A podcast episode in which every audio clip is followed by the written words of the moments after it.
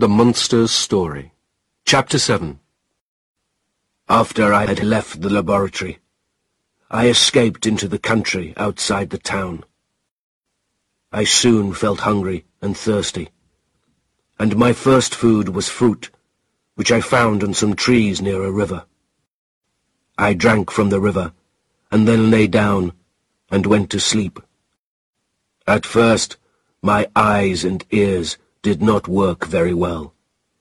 But after a while, I began to see and hear clearly. One day, snow began to fall. Of course, I had never walked in snow before, and I found that it made my feet very cold. I realized that I needed food and a place to get warm. Soon, I saw a small hut where an old man was cooking his breakfast over a fire. When the old man saw me, he shouted loudly and ran away as fast as he could. I did not understand what the man was doing, but I wanted to be near the fire. So I sat down in the warm and ate the man's breakfast.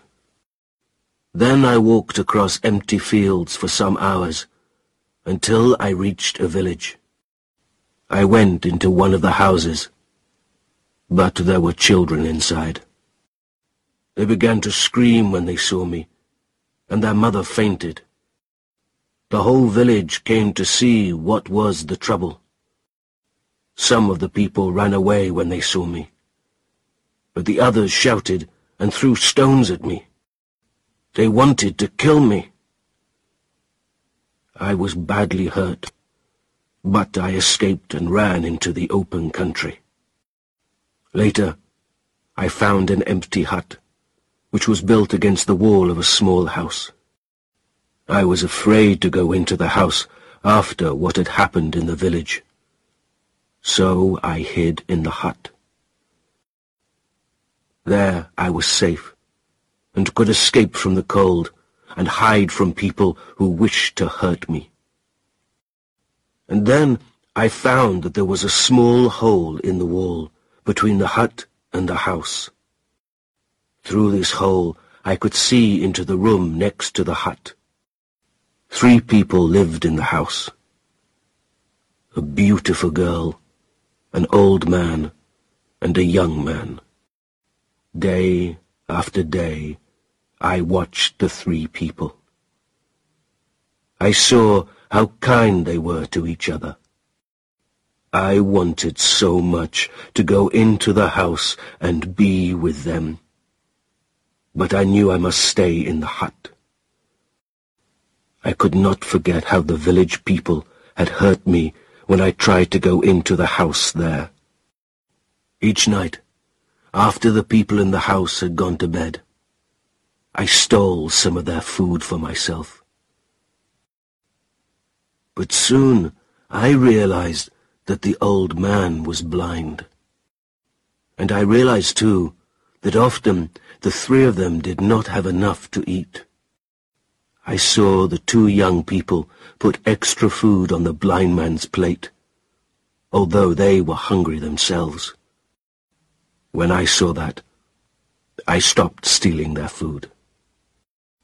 Their life was already hard enough. So I went back to the wild fruit in the woods. I tried to help them in other ways, too. During the night I cut firewood for them, and added it secretly to the wood which the young man had cut during the day. I was very happy to see how much this pleased the young man. After a while, I began to understand some of the noises that the people made to each other. The first words that I understood were words like fire and bread. I also learned that the three people called each other by names. The girl was Agatha, the young man was Felix, and the old man was called Father.